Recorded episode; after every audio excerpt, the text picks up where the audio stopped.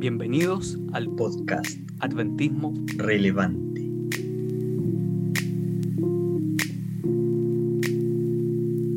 Muy buen día, buena tarde, dependiendo de eh, en qué momento nos está escuchando, amigo, ahí en su casita, en el Buenas trabajo. noches, quizás. Quizás buenas noches, no, no sé cuáles son los hábitos de, de escucha de cada uno, pero estamos contentos con Marco aquí de, de iniciar un nuevo episodio. Y ha sido interesante todo este último tiempo. De hecho, volvimos a hacer dos otra vez después de eh, tener momentos de, de, escuchar de misión y de poder eh, empaparnos de, de, qué ocurre afuera, es súper importante y súper potente finalmente. Varios testimonios que escuchamos, yo creo que es algo que nos gustó, nos parece genial. Ahí ustedes, eh, amigos queridos, si, si si quieren escuchar alguna temática o qué les pareció, ahí nos pueden comentar por el, por el Instagram. Marco, ¿qué te pareció a ti esta temporada anterior y qué se viene? Oye, me pareció, pero excelente, excelente la última temporada. Si no escuchaste los capítulos anteriores, te recomiendo que los escuches en algún momento. Hay episodios súper lúdicos, súper interesantes de gente que, que, literalmente lo dejó todo por ir a predicar el Evangelio a lugares difíciles.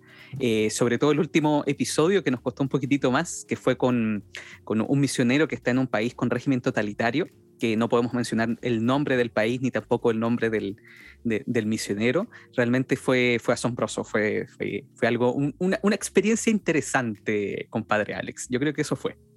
Sí, totalmente. Bueno, no sé si soy el mejor entrevistador, pero algo y escuchamos cosas maravillosas. Excelente, excelente. Bueno, y ahora sí, yo creo que eres buen entrevistador. Sí, sí, sí. Por algo tenemos un podcast y ya llevamos cuánto, 20 capítulos. Wow, este es el, uh. el episodio número 20. Wow, wow, wow, wow, wow. wow. Sí, interesante. ¿Nos consideraremos podcaster todavía o todavía no? Todavía faltan como 20 capítulos más. ¿Qué opinas tú? Ahora es cuando cito a Don Francisco. ¿Y qué dice el público? No sé, depende de eso, creo yo. Pero tenemos depende, temas para Depende rato. de lo que diga el público. Claro, tenemos Sí. temas para rato, podemos seguir hablando de muchas cosas. Y de hecho, hoy vamos a hablar de, vamos a colgarnos justamente un poquito del, de la temática de la semana anterior. Eh, eh, se viene bueno. Excelente. Bueno, el día de hoy vamos a estar conversando eh, en, realidad sobre, sobre varios temas, pero eh, al final del capítulo vamos a ver cómo se va a llamar este, este episodio y no sé cuán largo va a salir este episodio, eh, pero al final ustedes, bueno, ustedes ya saben, ya vieron el título y también ya vieron la duración de este programa, pero todavía nosotros no lo tenemos claro. Pero vamos a hablar un poquitito sobre todo de, de lo que está pasando en Afganistán. Eh, sobre todo de, de, imágenes trágicas que han ocurrido en Afganistán. O sea, todo lo que ocurrió eh, durante el último tiempo yo creo que ha sido trágico para, para, toda la humanidad. Todo el mundo está atónito por lo que está ocurriendo en Afganistán, lo que está ocurriendo en Kabul. Eh, hay imágenes extremadamente fuertes, eh, imágenes muy, muy fuertes, tipo Guerra Mundial Z. No sé si las viste tú, Alex. No, no la vi, pero, o sea, vi, vi la imagen en el fondo de, de la película, pero no, no soy muy de fan hecho, de, de, Zombie World. no, no, no, la película, pero si, sino las imágenes de lo que pasaba en Kabul, del avión que estaba despegando con gente detrás. Ah, sí. Bueno, también, más que imágenes, vi, la, vi varias noticias, vi varias notas, eh, varios comentarios al respecto, análisis. Entonces, eh, sí, no soy mucho de la, de la, del lado visual. Estoy casado con una eh, ilustradora que ella es la parte visual, yo soy más abstracto, entonces leo palabras y con eso me hago la idea finalmente, pero claro, hubo muchas, eh, muchos acontecimientos ahí eh, potentes, por ejemplo, eh, un embarazo en un avión, alguien que murió por tratar de abordar el, el avión despegando, entonces es fuerte lo que está ocurriendo en el fondo allá. No, sí, sin duda es fuerte. O sea, yo, eh, bueno, yo tengo rutinas bien, bien marcadas, chicos. Así, ya estamos en confianza, ya llevamos 20 episodios, así que les puedo contar. Yo tengo rutinas muy, muy marcadas y siempre que me levanto muy temprano, trato siempre de levantarme incluso los fines de semana, eh, feriado, levantarme temprano, eh, aprovechar mejor el día. Siempre en la mañana escucho podcasts, podcast de noticias, podcast de, de, de distintas cosas eh, mientras estoy haciendo las cosas, mientras me preparo el desayuno, un poco de ejercicio, no sé si ejercicio en realidad lo que hago, pero aligerar la conciencia de que hice un poco de ejercicio. y, en eso, claro, vi un par de imágenes también de lo que estaba ocurriendo en Kabul y es fuerte, fuerte. O sea, superó la, la, la, realidad, superó la ficción. O sea, ese avión que va despegando, gente por detrás corriendo y, y, de repente despega el avión y hay gente que está en el avión y que se empieza a caer en altitud. O sea, eh, eh, son imágenes dantescas. Eh, lo que está ocurriendo también con, en el aeropuerto de Kabul, no sé si lo viste también, Alex, lo que estaba ocurriendo en el aeropuerto. Claro, eso ya eh, es interesante justamente y eso habla al final de la, la, complejidad que, que, se da ya, en el fondo, el, el, atentado de ISIS, en el fondo. Entonces, talibanes, ISIS, ramas radicales, en el fondo, eh, del islamismo, en, en el fondo, en conflicto, siempre tienen eh, ese, ese, tipo de problemas. Uno sabe que, por lo menos en, en Irak, hace un tiempo atrás, eh, había problemas entre diferentes corrientes del islamismo, chiitas, sunitas, etc. Entonces, hay ahí un tema de, interpretación y cómo eso lleva finalmente al, totalitarismo, estas interpretaciones de, las leyes, interpretaciones de, los escritos finalmente que terminan haciendo, eh, llevándose al lado político y que hace que finalmente tengamos estos regímenes allá y, y complicaciones finalmente y, ver estas imágenes, ver estas situaciones que para Occidente son como, wow, extrañas, pero allá pareciera que existe un, eh, una suerte de acostumbramiento frente a esto. Y, y es denso. Yo, creo que es súper súper denso. Eh, y bueno, y las consecuencias políticas de todo lo que está pasando en Afganistán lo vamos a ver en un tiempo más. O sea, eh, el gobierno de Biden yo creo que está, está difícil porque no vio venir lo que venía. Bueno, lo estamos metiendo en un tema político, me estoy, me estoy metiendo en realidad. Claro. No, se veía venir lo que, lo, que, lo que estaba ocurriendo, no tomaron las mejores directrices, cuál es el liderazgo de Estados Unidos en este momento. ¿Y qué pasa si, por ejemplo, China quiere invadir Taiwán? ¿Qué es lo que va a hacer Estados Unidos? Eh, bueno, son temas políticos.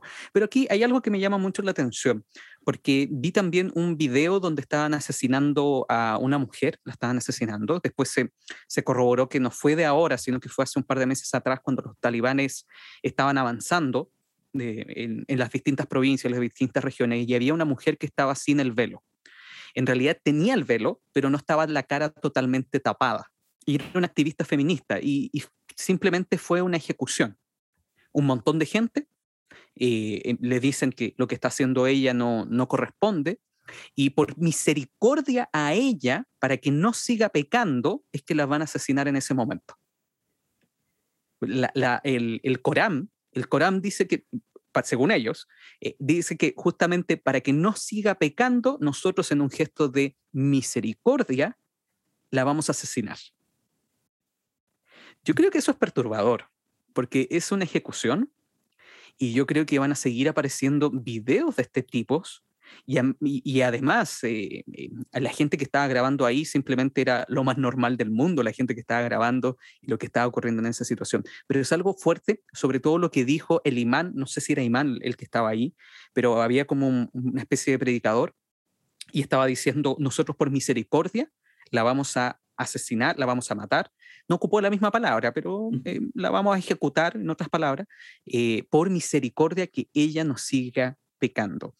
Eh, a mí eso me llama mucho la atención, porque ahí hay un tema de correlación entre religión, fanatismo, religiosidad, fe, aparecen distintas palabras, yo creo que de por medio. Y, y, yo creo que también hace una contraparte de todo lo que está ocurriendo ahí en Medio Oriente con todo lo que está ocurriendo también en Occidente donde la religión misma es mal vista, donde cada, persona tiene su propia religión, cada persona tiene su propio, su propio bando, en otras palabras, y la religión no me puede interferir a mí. Y estas imágenes contribuyen a que la gente tenga cierta aversión religiosa a lo que está ocurriendo. Entonces, yo creo que el día de hoy vamos a hablar un poquitito acerca de religión, acerca de fe, acerca de, totalitarismo, acerca también de nuestra iglesia y veamos cómo, cómo, sale todo esto. ¿Cómo podemos responder sabiamente, Alex, frente a esta situación? ¿Qué opinas tú? Uy, me, me hiciste recordar en el fondo eh, con, con, esta, este relato acerca de lo que dijo este hombre de la misericordia. Eh, hace, un, hace unos días estaba leyendo acerca de la vida y obra de Agustín de Hipona, de, así como a pito de nada. Oh, genial. Y es interesante porque finalmente cuando uno comprende el contexto en el cual se, se circunscribe en el fondo el pensamiento de alguien, entiende bien sus ideas eh, y por qué llegan a pensar y cómo terminan, finalmente influyen en, el periodo medieval en este caso. Y es interesante de que justamente una de las interpretaciones que tiene Agustín eh, con respecto a, esta parábola de, que menciona Jesús acerca del gran banquete, donde está el fuerza a entrar. Eh, me acuerdo que a, propósito, me estoy como viendo por las ramas en este caso, pero va para allá. Eh, había un hermano de nuestra iglesia hace un tiempo atrás que utilizaba este concepto del fuerza a los entrar como para hacer catete en el estudio bíblico, pero no, no tiene que ver eh, con, con, eso. No, esa no es la idea. Yo, yo conocí a varios. Sí, no, bueno, aclarémoslo entonces que no, la cultura en el fondo judía era ser catete efectivamente de, de, insistirles para que fueran, después de que ellos decían cada vez no, gracias, no, no, gracias, pero, pero ven a la fiesta, ven a la fiesta, no, gracias, no, gracias, cortesía, básicamente era eso. Entonces, claro, la interpretación agustiniana del fuerza a entrar era, era bien similar a este, relato que nos contaba Marco recién, que justamente es eso. Eh, no importa si existen eh, herejes, bueno, yo los puedo azotar, yo los puedo eh, enjuiciar, yo puedo torturar simplemente por misericordia, porque si con eso logro salvar su alma y el alma de otras personas que están cerca para que no caigan en ese error, entonces hay que hacerlo. Esa era la visión justamente de, Agustín. Y es interesante que se repite este mismo concepto ahora en el, en el lado islámico. Entonces, nuestra historia occidental, en el fondo, ya ha experimentado básicamente este, este concepto de una interpretación de, de un texto sagrado, finalmente. En el caso de, del Islam, el, el, Corán y sus múltiples relatos originales, lo que nosotros conocemos como la verdad eh, viva que está manifestada en la Biblia, eh, una mala interpretación justamente terminó llevando a que un, un hombre de alta envergadura intelectual pusiera como pensamiento, no, es que si, si yo, yo puedo, eh, con un fin mayor, entre comillas, eh, hacer daño a personas para salvar su alma, eh, entendiendo su concepción de alma, que sabemos que no es bíblica finalmente, y con eso entonces al final da el germen para lo que finalmente va a terminar siendo una persecución inquisitoria muchos años más tarde, es interesante, porque una pésima interpretación de la Biblia puede llevar a, que nosotros hagamos algo totalmente incorrecto pensando que estamos rindiendo un servicio a Dios. Y eso puede ser terrible y es algo de lo que nosotros tenemos que cuidarnos. Justamente nosotros, como movimiento adventista, en el fondo somos un movimiento que nace del estudio de la Biblia, nace de estudiar las profecías, nace de estudiar mucho este libro sagrado. Y, y si nosotros, por conocer esto, entramos a, en terreno peligroso, si empezamos a interpretar, interpretar mal la escritura, podemos estar en terreno peligroso de volvernos algo inquisitivo, de volvernos algo toscos con la gente y, alejarnos un poco de lo que eh, Jesús hizo y espera de nosotros. Yo creo que eso es importante también. Esa es una primera arista en el fondo del, de, de cómo llevar la religión, es entenderla bien, es entender bien lo que dice la Biblia, es entender bien y no caer en interpretaciones eh, humanas o porque alguien con una estatura intelectual grande me lo dice. Somos todos humanos, a pesar de que alguien pueda estudiar, hay que tener ojo con eso. Hay que dejar que el Espíritu Santo sea quien nos guíe, no el pensamiento humano. Creo que te, encuentro toda la razón, absolutamente. Yo creo que los fanatismos tenemos que tener un poco de cuidado. Y algo que, que, me he dado cuenta en realidad durante pandemia, que nuestro pueblo, pueblo nuestro pueblo adventista, nuestro pueblo adventista en algunas ocasiones caemos también en, en, un poco en el conservadurismo extremo o eh, incluso de manera muy rígida, muy estricta. Eh, me acuerdo, por ejemplo, voy a, dar un, pequeño ejemplo. En alguna oportunidad me, me invitaron a predicar al, sur de Chile, alguna ciudad del sur de Chile, eh, que no voy a decir el nombre, por supuesto. Y, me acuerdo que yo siempre que voy a predicar fuera de Santiago llevo un, par de instrumentos, hacemos cantar un poquito a la gente y dentro de, la misma predicación. Eh, y, y, en esa ocasión un hermano le gustó los cantos y todo y dijo, nosotros intentamos tener una banda en nuestra iglesia Oh, qué bueno, intentamos tener un, un grupo de adoración en nuestra iglesia. Oh, qué bueno, mi hermano. ¿Y qué pasó? No, tuvimos que dejarlo. ¿Y por qué lo tuvo que dejar, hermano? Esto ocurrió más o menos uno, antes de pandemia, uno, un año antes de pandemia, más o menos.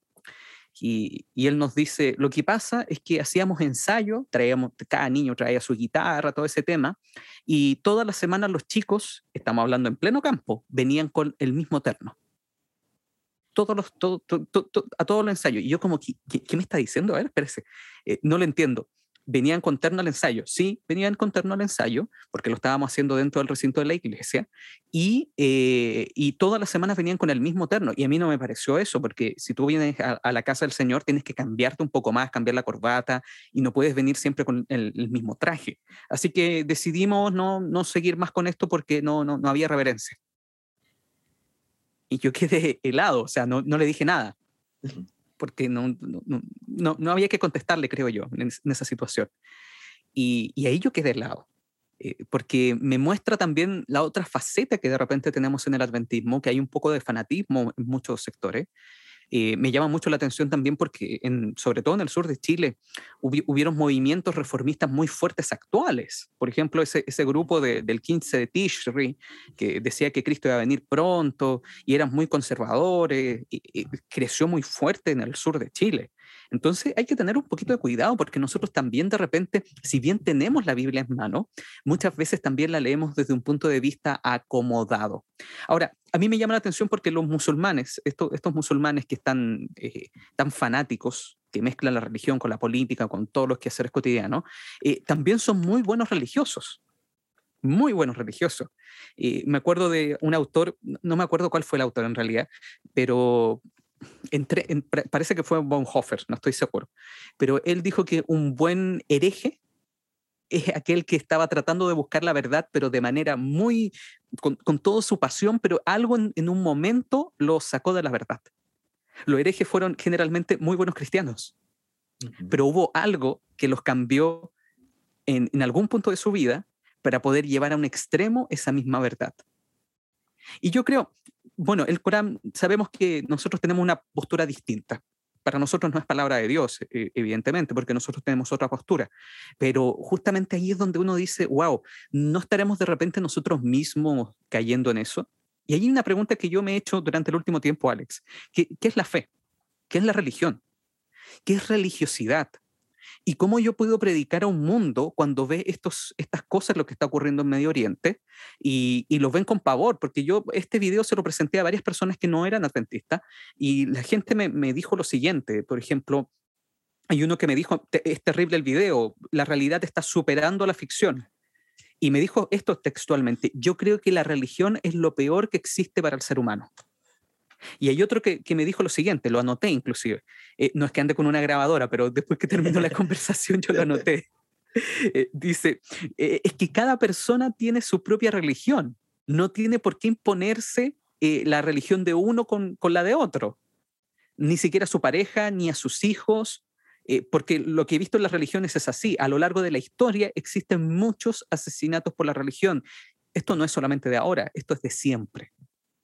Y hay otro que me dijo lo siguiente, me dijo, em, eh, me dijo, no necesito ver esos videos para tener conciencia del flagelo humano que recién comienza en Afganistán por un régimen fundamentalista religioso, que se cree totalmente dueño de la verdad. Y esos totalitarismo fundamentalista es lo mismo que Hitler, Stalin, Mao, los comunistas, los fascistas, etc. Wow. y, ahí yo me, hago preguntas, Alex, eh, preguntas retóricas. Eh, ¿Cómo respondemos a este tipo de planteamiento? ¿Qué tan generalizado es?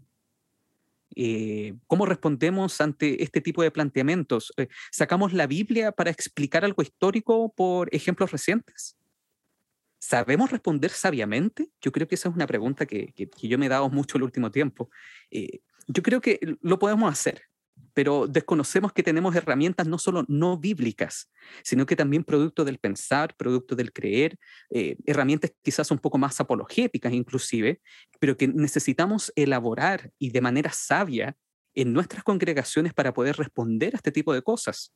Porque eh, seamos súper sinceros, los principios básicos de la ética y de la moralidad incluyen, por ejemplo, la justicia, no se obtienen solamente por la razón, solamente por la razón eh, intelectual, sino también incluso por un, tema electroquímico que nosotros tenemos en nuestro cerebro, también existe esa conciencia moral, es un tema fisiológico. Eh, eh, con, la que el cuerpo humano responde a ciertos tipos de estímulos. Por lo tanto, incluso en nuestro ADN, nuestro DNA, existe eh, alguna relación química para poder tener ciertos tipos de concepciones morales. Una madre, por ejemplo, no va a matar a sus hijos. ¿Por qué? Porque también hay hormonas que están actuando para poder proteger a su hijo. O sea, no solamente tenemos un argumento bíblico, tenemos también un argumento científico, tenemos también un argumento eh, que, nos basa en la moral eh, natural de las personas. Entonces, yo creo que ahí me, hago muchas preguntas. En realidad hoy día tengo muchas preguntas, don Alex. ¿Cómo respondemos a este tipo de planteamiento? ¿Qué es la religión? ¿Qué es la fe? ¿Qué opinas tú, Alex? Que es interesante las respuestas de la gente y es bastante común en el día de hoy ese concepto y justamente es el trabajo de, Satanás finalmente. Eh, tener la, la, religión, sea cual sea, en el fondo como algo despreciable con y, la proliferación en el fondo de ideas y de falsos conceptos que finalmente terminan mareando a la gente que en una búsqueda sincera de la verdad es como, no, ya esto no es para mí porque eh, son todas malas. Pero resulta que finalmente, eh, ¿qué es lo que tenemos que hacer? Es seguir el ejemplo de Jesús y el ejemplo bíblico. Finalmente lo que nos dice el texto es que la verdadera religión eh, es cuidar a los huérfanos, a, las viudas, tiene que ver con un aspecto más práctico, más que el fundamentalismo, más que eh, ciertas costumbres, obviamente hay principios de fondo y que son intransables. Hay cosas que como cristianos y como adventistas del séptimo día, no, eh, nosotros las tenemos interiorizadas y sabemos que es lo que Dios nos pide y es lo que nosotros hacemos, pero sin embargo cuando tenemos que tratar con, con la gente, eh, no podemos tirar la caballería encima, no podemos decirle a la gente, eres un vil pecador y arrepiente arderás en el infierno. No, eh, lo que Jesús hacía era justamente el método de Cristo, que era acercarse a las personas como quien quiere hacerles el bien. Y después de esto viene el, ven y sígueme. Eh, y yo creo que ahí está el, gran tema, porque si pensamos en, desde una perspectiva fría en solo bautizar, estamos errando el blanco estamos fallando en algo. Eso es una consecuencia de el, el siguen. De hecho, la comisión de Jesús es ir a ser discípulos, bautizándolos en el nombre del Padre, del Hijo y del Espíritu Santo. Así que primero hay que ir, eh, después hay que enseñar, después hay que bautizar. Por lo tanto, eh, no tenemos que ver a la gente como un blanco de bautismo. Yo creo que eh, ahí hay que ser cuidadoso sino que a la gente hay que verla como lo que es gente eh, y hay que satisfacer sus necesidades. Hay muchas necesidades hoy por hoy. Reflexionábamos como iglesia, por ejemplo, en la iglesia en la que voy acerca del mensaje de salud. Eh, justamente con el tema COVID, hay mucha gente que empezó a prestar atención a, al mensaje de, de salud, precisamente a la reforma pro salud, gente de afuera está interesada en cómo vivir una vida más sana. Y nosotros tenemos ese conocimiento y es ahí donde podemos aprovecharlo como iglesia. Tenemos muchas cosas que como iglesia podemos ofrecer y, al mismo tiempo hablarlas y poder compartir con la gente y luego decir, ven y sígueme. Lo mismo pasa con estos movimientos políticos, religiosos, eh, y nosotros sabemos que eh, conocemos qué es lo que va a pasar a grandes rasgos en el futuro mediante las profecías y entendemos cómo se, van cómo se configuran las cosas. Quizás no con tanto detalle en ciertos sentidos, pero conocemos el panorama general y son cosas que podemos hablar con la gente, que podemos mencionarlas a quien esté interesado. Obviamente no, uno no puede llegar y, y tirarlo todo a alguien que quizás no, no tiene intención de escuchar, pero si hay interés de alguien, tenemos herramientas, tenemos eso y hay de todo lo que podemos hacer, acercarnos a la gente en la comunidad. Quizás tuvimos muchas oportunidades de hacer muchas cosas y quizás nos faltó visión o iniciativa, pero aún así podemos aprender de eso, yo creo que es importante. Yo creo que completamente, estoy completamente de acuerdo, hay oportunidades que también desaprovechamos, evidentemente. Y, yo creo que estamos viviendo también una época difícil. O sea, cuando tú ves los de Afganistán, eh, evidentemente que la gente tiene una aversión religiosa. O sea, la religión hoy día, sobre todo en, Chile, se está mirando de, una manera muy fea. Eh, tú mencionas la palabra religión y te produce tanto anticuerpo como decir la palabra dictadura, por ejemplo en Chile el, tema de la dictadura es, un tema. Tú, mencionas esa palabra y te genera tanto a favor como en contra. Entonces, es una palabra complicada. Y hoy día religión también está siendo algo complicado.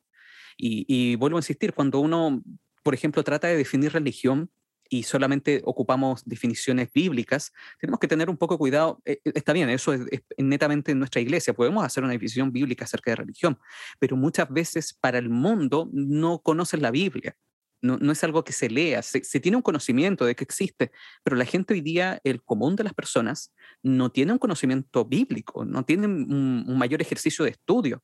Y esto simplemente se queda para comunidades religiosas, para algunos colegios, algunas instituciones que tienen algún tipo de pensamiento cristiano, pero en el común de las personas no hay un, conocimiento de la Biblia. Por lo tanto, hay que tener un, tema ahí eh, en cómo nosotros vamos a presentar también este Evangelio. Evidentemente desde un punto de vista bíblico, pero cuando ellos se quieren acercar no tienen ningún tipo de conocimiento bíblico y eso que tenemos que tener cuidado. Yo creo que también lo que tenemos que hacer frente sobre todo a estas situaciones un poco más totalitarias que estamos viendo alrededor del mundo, eh, es darnos cuenta de que el mundo ha cambiado completamente. En dos años o tres años, eh, el mundo entero ha cambiado. Porque hay un cambio social, hay cambios políticos, hay cambios sanitarios, hay cambios financieros, hay cambios laborales, la forma de trabajar o de teletrabajar inclusive, el cambio climático, hoy día es un tema el cambio climático, cambios familiares, por ejemplo, los cambios de dinámicas familiares. Antes tú podías almorzar todos los días con tu familia, o no todos los días, pero todas las semanas con tus familiares, con tus seres queridos. Hoy día no, no ocurre eso tan comúnmente por el tema de la pandemia te, juntas cada cierto rato con amigos, no sé, no sé Alex qué ha pasado con amigos, pero yo eh, incluso me, me, he aislado un poco de los amigos por, justamente por cuidarme sanitariamente, para tratar de no contagiarme. Y por lo mismo también he perdido muchos amigos, me he dado cuenta en el último tiempo. Pero bueno, han habido cambios, hay cambios tecnológicos, hay cambios educativos, tú, tú, lo decías, por ejemplo, el ejemplo de Nicole, de eh, hacer clases híbridas y lo difícil que es hacer clases híbridas. Creo que eso lo dijiste, no sé si ahora o, la conversación previa a este episodio. Fue, antes, la gente no, no, lo, no lo escuchó. No, lo escuchó, pero un, poco de contexto. Estábamos hablando de que este fin de semana eh, mi iglesia volvió a presencial, híbrida en realidad, y que costó y me tocó predicar a mí y, y fue difícil porque estaba con mascarilla. Y ahí, Alex, ¿qué, nos dijiste tú, Alex? ¿Qué, me claro, que me recordó justamente las clases híbridas también. Mi esposa hace clases y obviamente con mascarilla eh, es, distinto. Hay que forzar un poco más la voz para eh, calmar niños inquietos y, y, hacerse escuchar y además que se escuchen online. Entonces es un asunto bastante interesante y complicado. No es lo mismo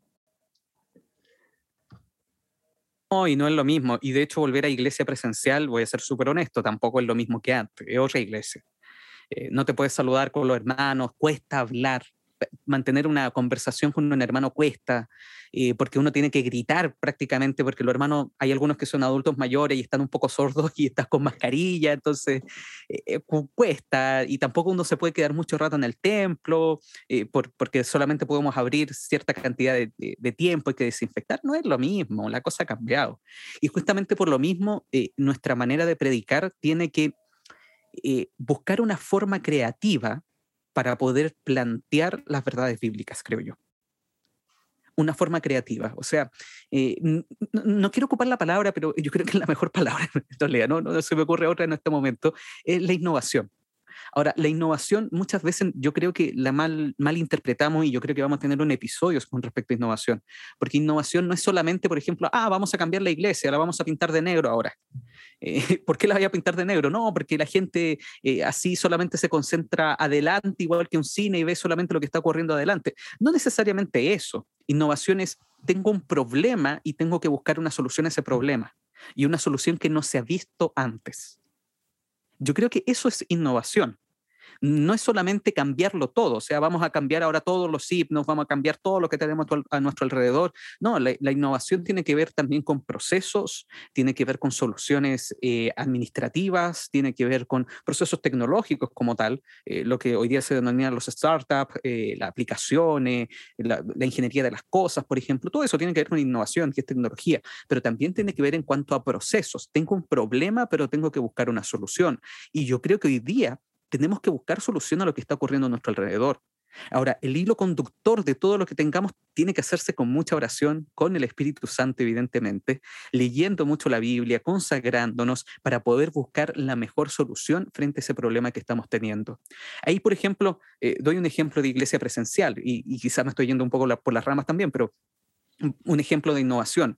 Eh, la norma sanitaria, hay, hay gente que quiere ir al templo y no podemos hacerlo por el aforo. Por lo tanto, estamos pensando que por el tiempo que nos da la norma sanitaria, hacer dos cultos. Y, y por lo mismo los cultos tienen que ser un poco más breves. O sea, nuestros cultos adventistas, ah, por lo menos acá en Chile, son, son largos, no son cultos cortos, eh, con una doxología, con una entrada, con, con, ofrenda. Entonces hay que acortar los cultos, hay que acortar la predicación, ya no esa predicación de una hora, de 25 minutos, que sea al hueso, eh, que la gente pueda entender, que sea atrayente, y justamente eso es una solución frente a un problema que nosotros estamos viendo. Ahora, en cuanto a religión, vuelvo a insistir, la gente hoy día tiene cierta aversión a la religión. Eh, no, em, lo mira con recelo, lo mira con, meten al tiro los curas de por medio, es que tú has visto todo lo que han hecho los curas, y los evangélicos que, que se han robado plata, no, no, que tienen cosas medias raras. Por lo tanto, tenemos que pensar muy bien cómo nosotros podemos eh, entregarle a una sociedad de que vivir una vida de fe es una invitación necesaria, eh, que cualquiera la puede aceptar, cualquiera la puede rechazar, pero es una invitación para que la vida tome un rumbo de trascendencia y demostrar que los mismos problemas que todos tenemos, los mismos problemas, esto, esto, todos los cambios que estamos viviendo, todos esos problemas, tanto de tipo económico, social, laboral, educativo, familiar, estamos haciendo como sociedad, todo lo que estamos viviendo eh, es un aporte, nuestra religión es un aporte al crecimiento del individuo. Yo creo que por ahí más, más o menos va el norte. Y justamente estos, estas corrientes fanáticas muchas veces lo que hacen es que en vez de eh, ser un aporte, simplemente es un decrecimiento para los individuos. Y, por lo mismo tenemos que pensar cómo nosotros vamos a presentar esta fe frente a, las personas. Eh, por lo tanto, es, difícil, es difícil. Eh, la gente del día de hoy, por ejemplo, ¿es feliz sin la religión? Hay gente que es feliz sin la religión evidentemente. Entonces, ¿cómo tú les puedes predicar que tú vas a tener 100% la felicidad cuando tú estés en la religión, cuando ya son felices afuera en el mundo? Y ahí es donde justamente tenemos que buscar una solución frente a ese problema. Y esa solución es conversando, es dialogando, pero también trayendo al Espíritu Santo.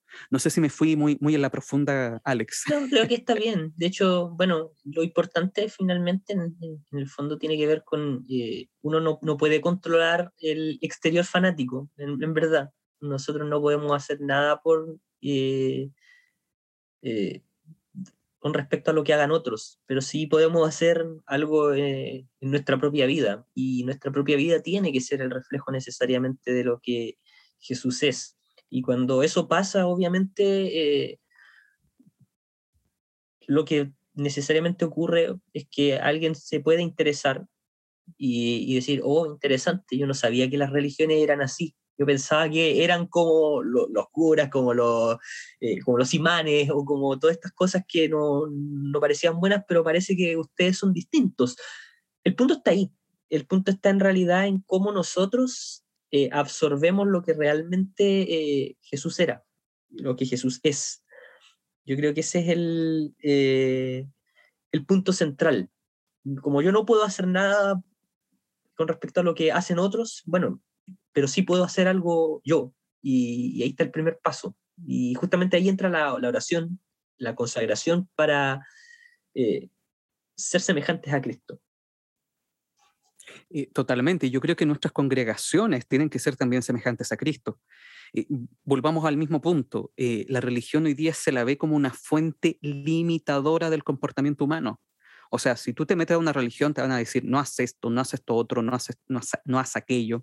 Y ahí nuevamente viene la pregunta, entonces, ¿cómo predicamos la ley de Dios? Eh, eh, somos una iglesia de muchos no, y ahora pusimos más no todavía, o sea, tú no te puedes sentar a menos de un metro, dos metros, el aforo, si tiene pase de movilidad, no tiene pase, no puede entrar a la iglesia si no tiene pase de movilidad. Entonces, eh, y, justamente cómo le mostramos la trascendencia de la religión. Y yo creo que Alex, ahí tú, tú le diste al clavo con el método de Cristo. buscar las necesidades de las personas. ¿Cuáles son las necesidades hoy día de las personas? necesidades, por ejemplo, de amor mostrarles esperanza, mostrarles belleza inclusive, mostrarles humor. ¿Cómo humor? Sí, sí, sí. Yo, yo no me imagino que Cristo haya sido triste, sinceramente. Yo creo que, era, que, Cristo era una persona con, con, con humor, no con sarcasmo, no con ironía, pero con, con una sonrisa en la cara. De hecho, se acercaba a los niños. De hecho, los niños no se acercan a gente que es amargada, finalmente. Así que. Eso es verdad. Eh, te, te, encuentro toda la razón. O sea, eh, ¿cómo, ¿cómo hacer un apoyo frente al sufrimiento? ¿Cómo hacer un apoyo frente a una equivocación? El perdón, por ejemplo. Y ahí justamente eso, eso cómo yo lo puedo lograr en una iglesia, haciendo cultura y generar una cultura, una cultura de perdón, una cultura de esperanza, una cultura de belleza, no es fácil, porque lamentablemente nuestra iglesia también ha caído en momentos de fanatismo, de, de, simplemente de recelo, de decir no, y muchas veces tenemos que tener eh, cuidado como nosotros lo vamos a predicar. Pero vuelvo a insistir, la gente el día de hoy, lo que la religión la ve como algo limitante, pero nosotros tenemos que mostrar la trascendencia de la religión. Cuando tú ves, por ejemplo, que alguien mató en Afganistán a alguien por su religión, a, una persona, e, e, eso no nos ayuda. Eso no nos ayuda a nosotros. Pero ahí es donde yo creo que tenemos que tener, entregarles las necesidades de las personas. ¿Cuáles son las necesidades del día de hoy? De, por ejemplo, pertenecer a una comunidad. Por ejemplo, un valor que hoy día la sociedad está apreciando mucho, eh, la transparencia, la honestidad. Sabes que, por ejemplo, antiguamente, eh, voy a meterme también en un tema político, pero para que usted me pueda entender cómo ha cambiado la concepción de sociedad, sobre todo acá en Chile. Antiguamente un presidente era bien visto, eh, en, sobre todo en los millennials, los centennials, los que son bajo 35 años, o sea, sobre 35, no, no, al revés, al revés, al revés. La gente mayor, los baby boomers, veían al presidente como una persona que tenía que ser austera y muy entregada al trabajo, un presidente de la República. Tenía que ser muy entregado al trabajo, tenía que... Pero hoy día los centenios, los millennials, los que son bajo los 35 años, dicen, sí, está bien que te entregues al trabajo, pero también hay cosas que son más importantes. ¿Como cuál? Como el cambio climático, como la familia, como, eh, por ejemplo, no entregarte 100% al trabajo, sino que también a tus prioridades, a lo que tú estás sintiendo, a tu familia, a todo ese tipo de cosas, no solamente trabajar. E, eso es un cambio de valores que está teniendo la gente. Y por lo mismo, eso mismo tenemos que mostrarle a las personas dentro de la religión. O sea, e, esto no es solamente para que tú hagas la obra misionera y tienes que venir acá y llegar a las 2 de la tarde y dar todo tu día sábado a la iglesia, pero ok, se lo tienes que dar a la iglesia, pero de una manera distinta, un lugar donde puedes congregarte como una comunidad, donde puedes compartir, donde puedes también tener un descanso. Y ahí, por ejemplo, lo que ocurre en, Estados Unidos, eh, las iglesias adventistas, algo que es muy común, sobre todo en las comunidades hispanas, es eh, juntarse en la iglesia a almorzar después del culto. Es un tipo de predicación. O sea, hoy día la sociedad lo que está pidiendo es eso. Nuestros tipos de sermones, por ejemplo, buscar lo que las necesidades de las personas, pero ahí tenemos que buscar la suficiente innovación, la creatividad para poder responder a lo que la gente necesita. ¿Qué, necesita el día de hoy, por ejemplo, la gente? Salud mental. ¿Qué necesitan los jóvenes? Relaciones, amor, noviazgo, sexualidad, eh, mm, eh, mostrar un tipo de solución adventista frente, solución cristiana, frente a todo lo, que le está pasando en la mente de los jóvenes que tienen problemas de, de poder definición sexual, la identidad sexual, cuando el mundo le dice, tú puedes creer tener la sexualidad que tú quieras. Puede ser hombre, mujer, binario, no binario, lo que tú quieras. Pero frente a eso, eh, ¿cuál es nuestra respuesta adventista? Y ahí es justamente que nuestras predicaciones, nuestro método de enseñar tiene que ser encauzado de cierta manera. Y eso lo hacemos mediante una cultura. Y dentro de esos mismos sermones, de los temas, de todo lo que estamos haciendo, ahí tenemos que poner las verdades bíblicas del tiempo del fin, poner profecía. Hoy día la gente, por ejemplo, ¿quién se interesa en profecía? Siendo súper honesto. Lo, lo, erudito adventista. Nuestro pueblo es muy adventista, es muy erudito, es muy estudioso. A nosotros nos interesa nos gusta estudiar profecía, pero para la gente del mundo es atrayente. ¿Y cómo, les metemos profecías, por ejemplo? ¿Cómo le explicamos Daniel? Y yo creo que ahí es justamente siendo la creatividad, o sea, tú puedes hablar un poco de psicología eh, y, mezclarlo eh, dentro de tu misma predicación con, profecías. Hay que ser muy, eh, tienes que que moldearlo de la mejor manera, hablar de noviazgo y, entremezclar las cosas para que la gente pueda entender de mejor manera. Pero justamente necesitamos un poco de innovación en nuestros métodos de predicar, en nuestros métodos de hacer iglesia. Y eso yo lo tengo cuando adquiero una cultura. ¿Cómo hago una cultura? Eh, compartiendo con mis equipos de trabajo. Algo que hago mucho, eh, quizás muy autorreferente también, pero con, con mis equipos de trabajo de iglesia es tener devocionales en la semana eh, un, ratito en la mañana temprano, de seis y media a siete y cuarto, por ejemplo, 40 minutos, tomar un tema de por qué estamos haciendo esto, qué es lo que queremos lograr y un ratito de oración, nada más que eso. Generar cultura.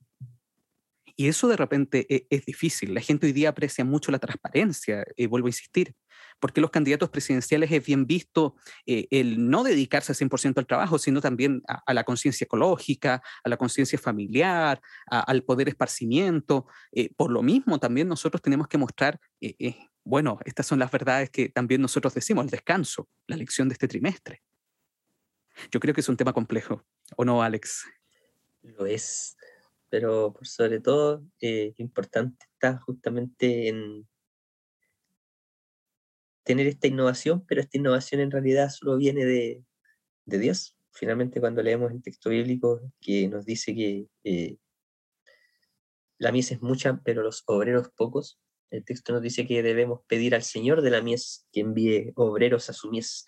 Y uno, uno puede extrapolarlo y no solo eh, obreros, sino que pedir a Dios las ideas, eh, en este caso. y es interesante que solo en Dios podemos encontrar el mejor método, finalmente, que es el que nos va a ayudar a poder alcanzar a, las personas que están experimentando por un cambio valórico, están experimentando por un cambio generacional, finalmente, que es lo que está haciendo que eh, las cosas sean distintas. Mm, no es lo mismo, efectivamente, hacer iglesia para adulto mayor que para jóvenes que viven pegados en el celular. Eh, es distinto, no, no, se puede hacer lo mismo. Eh, los métodos van a ser diferentes, pero ahí está la sabiduría que solamente Dios puede dar. Finalmente la Biblia nos enseña, si tienes falta de sabiduría, pídela a Dios, y es de las cosas que Dios está dispuesto a dar si la pedimos. Y para esto se requiere sabiduría que viene solamente de Dios, por lo tanto necesitamos pedirla. Y creo que eh, frente a esto es lo que tenemos que hacer. Eh, es pensar justamente en cómo alcanzar a otros. Y finalmente esa es la misión de la iglesia. Es, es, para lo que está la iglesia.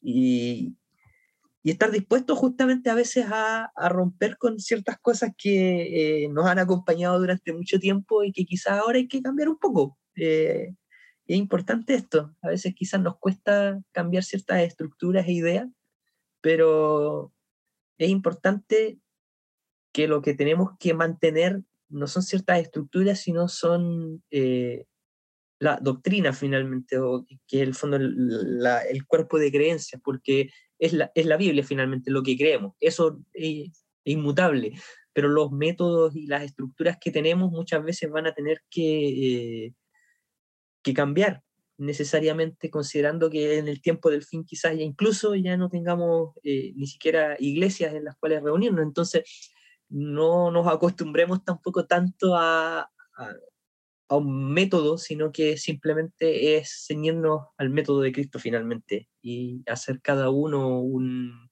junto a la comunidad de creyentes, ser reflejo de lo que Dios quiere para nosotros. Eh, por ejemplo, estaba pensando mientras tú estabas hablando en Mateo 6.11. Y Mateo 6.11 dice, ¿dónde está tu corazón? Ah, no, donde está tu tesoro, allí está tu corazón. Donde está tu tesoro, allí está tu corazón. O sea, ¿cuál es nuestro mayor tesoro? En la fe, en la trascendencia adventista. Pero ¿cuánto corazón le ponemos a esa fe, a esa trascendencia? O sea, Dios mira nuestro corazón, no ignora los aspectos externos del individuo, no está ignorando todo lo que nosotros estamos viviendo, pero lo que sí quiere de nuestro corazón eh, es que nuestra mente, o sea, por ejemplo, aquello que tenemos en nuestro corazón, que lo asimilamos, que lo queremos, nuestra mente también lo va a encontrar razonable. Y ahí justamente la mente del cristiano, que no solamente a, allanar el camino, sino que hacer comprensible la verdad de Jesús en la mente, sino hacerla también apasionante, hacerla real, hacerla con corazón, hacerlo con convicción. No es solo dar respuestas con argumento. Hoy, hoy por hoy no es solamente eso, predicar la religión, sino es que es también alimentar incluso la imaginación con las maravillas de la fe. Eh, para los que aceptan la invitación de conocer el cristianismo, la religión, deben usar la, imaginación y la astucia con que Cristo nos enseña en la Biblia. ¿Por qué? Porque tenemos, por ejemplo, estas imágenes que nos están llegando de Afganistán, volviendo al mismo tema, que a nosotros como eh, predicar una religión nos cuesta. Eh, al otro día salió, por ejemplo, de que una cantidad importante, eh, eh, el día domingo estaba leyendo, por ejemplo, que salió un reportaje en el New York Times que casi el 60% de los sacerdotes de Estados Unidos participaban de una aplicación que es como una especie de Tinder homosexual. O sea, eso le afecta a la Iglesia Católica, ya está desprestigiada por el suelo, o sea, esto lo desprestigia aún más, pero también desprestigia el cristianismo entero. Entonces, eh, ahí es justamente donde tenemos que tener una creatividad para poder entregar no solamente algo razonable, sino que algo incluso con el corazón, algo honesto.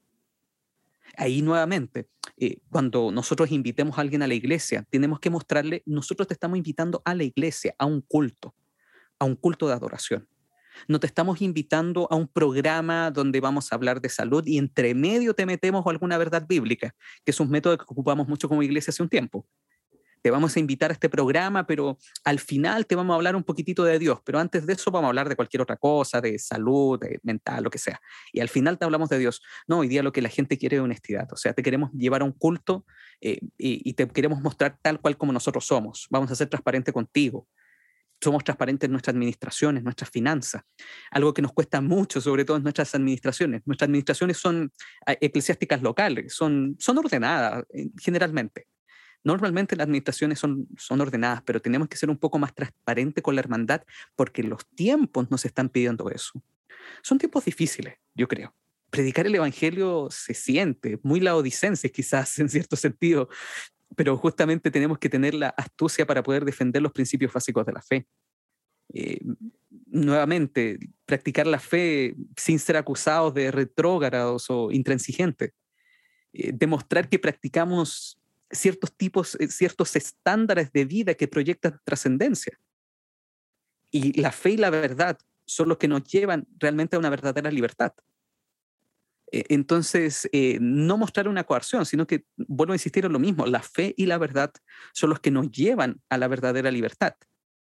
Y, y nuevamente, muchas veces nosotros simplemente solo lo dibujamos de distintas formas. Eh, no sé qué opinas, Alex. Me fui en la profunda de nuevo. sí, pero está bien, es importante. Creo que es importante entender de, de que necesitamos justamente tener esa visión de, de que vivimos en un tiempo en el que la gente valora mucho esta, esta transparencia de, de cosas y, obviamente es, todo lo que es transparente se da cuando uno lo vive de verdad, cuando uno lo vive en serio. Y, y eso es importante y, a veces puede ser eh, difícil, requiere un compromiso fuerte y, y esa es la pregunta que uno finalmente tiene que hacerse también. Eh, es cuánto lo estoy viviendo yo. eh, cuán comprometido estoy yo con Cristo y cómo dar ese saltito a poder alcanzar a otros y, y no caer justamente en lo que decía eh, Gandhi, si es que lo dijo Gandhi, de que eh, no, no, él valoraba el cristianismo, pero no a sus seguidores finalmente, porque no vivían lo que eh, se predicaba. Entonces eso es importante también. Sí, fue Gandhi, fue Gandhi. Y, de hecho Gandhi hizo una, una, eh, lo mostró de manera eh, práctica, porque cuando a Gandhi le preguntaron por el cristianismo, tomó una piedra y la tiró a una pileta. Y después sacó la piedra y dijo, ¿cómo está la piedra? Por fuera solamente está mojada, pero por dentro sigue siendo dura. Así es el cristianismo, dijo. Fue fuerte.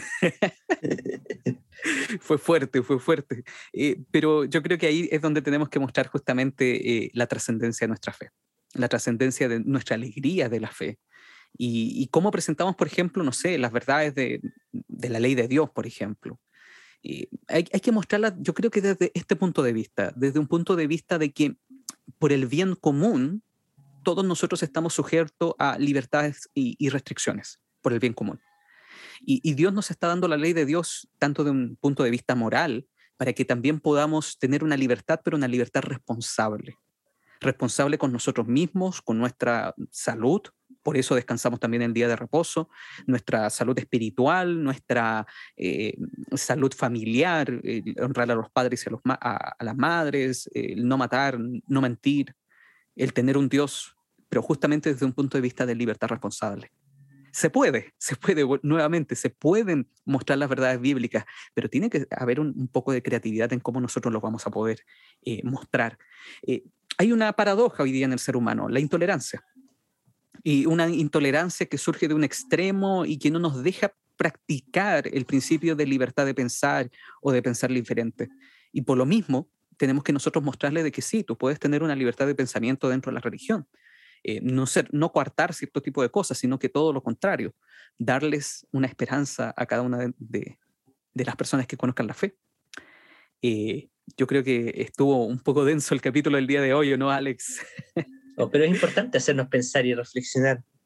Tomados de, del totalitarismo, finalmente desembocamos en un, concepto que igual es importante, meditar en cómo hablarle a otros hoy, porque nosotros no vivimos en una eh, sociedad de un totalitarismo religioso, pero estamos entrando a una fase de quizás desprecio, y no sé si totalitarismo, pero eh, de cuestionamiento a lo religioso, donde también se nos va a hacer difícil y se nos hace difícil el, predicar, pero son tiempos eh, emocionantes finalmente, porque lo que no hacemos en comodidad lo tenemos que hacer frente a las dificultades, así que sea que el terreno sea llano o no, eh, nuestra misión, la gran comisión finalmente es poder compartir a Jesús. Hacia el final de todo, no es que yo vaya a convencer a nadie. De hecho, no, no tengo el poder para convencer a nadie, ese es el Espíritu Santo. Nosotros simplemente debemos vivir el cristianismo eh, y compartirlo con quien me rodea. Y bueno, el Espíritu Santo va a trabajar en esa persona y lo que nos resta hacer nosotros es conectarnos de la mano de Dios y simplemente eh, vivir consecuentemente. Eso es importante, ser consecuente y veraces con lo que creemos. Eh, ¿Puede contar algunas historias de cómo también podemos ser trascendentes eh, tomados de la mano del Espíritu Santo? Yo creo que Alex dio al punto, sin el Espíritu Santo no podemos hacer los cambios, simplemente vamos a ir detrás del cambio, pero y entre tanto cambiar nos vamos a alejar que, eh, del tronco medular que es la misma fe. Entonces hay que tener cuidado. Yo creo que en otro episodio vamos a hablar de creatividad, de cambio, de todo ese tipo de cosas, pero hay un equilibrio que tenemos que tener. Eh, un, equilibrio coherente, evidentemente. Eh, no solamente en, cuanto a forma, si cambiamos tanto la forma, de repente va a cambiar el fondo. Eso, eso es netamente es como una, una plasticina, por ejemplo. La plasticina la cambias tanto que va a cambiar, evidentemente. Los, eh, bueno, pero acá eh, sin el Espíritu Santo no, no podemos hacer cosas. Eh, me llegaron unos relatos de lo que estaba ocurriendo en países de regímenes totalitarios, totalitarios religiosos. y sobre todo de un país que está, donde ocurrieron los hechos actuales, donde todo el mundo estuvo mirando en esa región, pero un poco más hacia el occidente, antes del lugar donde nació la variante Delta. Ya, el que tenga oídos que oiga en qué país me estoy refiriendo. Eh, casi el lenguaje profético lo está diciendo. Pero antes de donde, el país que está antes de donde nació la variante Delta, me llegaban relatos de por allá de cómo hay gente que se está convirtiendo al cristianismo, pero de manera impresionante. Sabes que este año, el 2021, ha sido el año donde más Coranes han sido quemados por comunidades que se han eh, convertido al cristianismo. ¿Y cómo se convierten? Se convierten por eh, el mismo Corán. Leyendo el Corán, donde ahí aparece Jesús, eh, ellos se dieron cuenta de que había una verdad mucho mayor en la Biblia y mezclaron el Corán con la Biblia y de repente descubrieron a Jesucristo y se convirtieron pueblos completos, provincias completas al cristianismo. Lamentablemente, eso trajo mucha oposición y hay muchos mártires. El año 2021, en toda la historia, ha sido uno de los años donde hay más, mayor cantidad de, mártires en el siglo XX eh, y el siglo XXI ha sido el año 2021. Se han quemado Coranes, pero también ha habido gran cantidad de gente que ha sido convertida. Y hay un relato que lo he escuchado varias veces. Yo estoy recopilando todo este tipo de información eh, por un proyecto de libro que estoy teniendo, entonces eh, ahí estoy recopilando varias historias de, buena fuente. Y hay alguien que, me mencionó que ha ocurrido mucho en esos países totalitarios, es que mientras estaban leyendo la Biblia, se les pareció en varias ocasiones un ángel se les pareció, muchos dicen que Jesús mismo hablándoles, contándole verdades en pueblos eh, al interior, en provincias donde hay regímenes totalitarios muy fuertes. Y, ellos mencionan eso y lo han dicho, esto ocurre con regularidad en gente que estaba leyendo de manera interesada eh, la palabra de Dios, que es la Biblia. Eh, no, no, sé cuánto de verdad hay, cuánto de, pero lo he escuchado de muy buena fuente en varias ocasiones, de que ángeles le han, se han aparecido a gente que está leyendo la Biblia y dejaron el Corán, que eran, eh, eran justamente, tenían un, régimen totalitario en, en sus naciones. es interesante, interesante. Y nuevamente, el Espíritu Santo yo creo que toca corazones. El, sin el Espíritu Santo no podemos llegar a las personas. Y, y frente a una ola religiosa, frente a una ola donde la fe la miran en desmedro, eh, tenemos que buscar al Espíritu Santo, buscar a Jesús, buscar a, nuestro Señor en todas nuestras acciones. ¿Cuántos momentos en nuestras juntas administrativas tenemos solamente para orar? Vamos a hacer un, momento de adoración, un devocional solamente para los miembros de junta. No, no, no vamos a hablar de temas administrativos, simplemente vamos a orar y buscar la presencia del Espíritu Santo. ¿Cuántas veces como ancianos hacemos eso? ¿Cuántas veces como, como instituciones hacemos solamente eso? No, no, no, simplemente vamos a estar en un rato de intimidad con Dios. Yo creo que eso es, es lo importante. Yo creo que eso es lo importante, Alex. Así es. Bueno, eh, ha sido un episodio interesante el día de hoy. Eh, invitados para la próxima, nuestro próximo episodio de la próxima semana, donde también vamos a estar hablando acerca de, cómo podemos predicar de manera práctica la fe. Y vamos a estar hablando un poquitito acerca de longevidad, de zonas azules, vamos a estar hablando de, de, cómo poder tener un mejor estilo de vida cristiano. Nuevamente, hoy día tratamos de mostrar qué es lo que pasa cuando tú más, lees, lees la religión de manera incorrecta y llegas a un totalitarismo. Eh, la próxima semana vamos a hablar cómo a partir de, un buen estilo de vida, más que un buen estilo de vida, con una coherencia también de vida, eh, tú puedes predicar también de otra manera. Yo creo que eso va a ser súper interesante y, y, he estado investigando sobre este tema hace mucho tiempo, así que vamos a estar conversando ahí con Alex en el próximo episodio de, este podcast que realmente ha estado buenísimo, compadre Alex. Se viene bueno, se viene bueno hablar de ese tipo de temas porque es necesario para nuestra vida y quizás hay cambios que haya que hacer en nuestra vida y, nos motiva a hacerlo. Finalmente a veces nos falta un puro empujoncito, así que atentos a la próxima semana. Buenísimo, nos vemos la próxima semana. Agradecemos también a Felipe que siempre nos apoya editando nuestros, nuestros podcasts, aunque ustedes no lo crean, de repente cometemos varios errores. Y, Felipe lo edita y, yo sé que también se ríe cada vez que lo, lo, mencionamos, así que gracias Felipe por todo lo que haces con este podcast y nos vemos la próxima semana en un episodio más de Adventismo Relevante.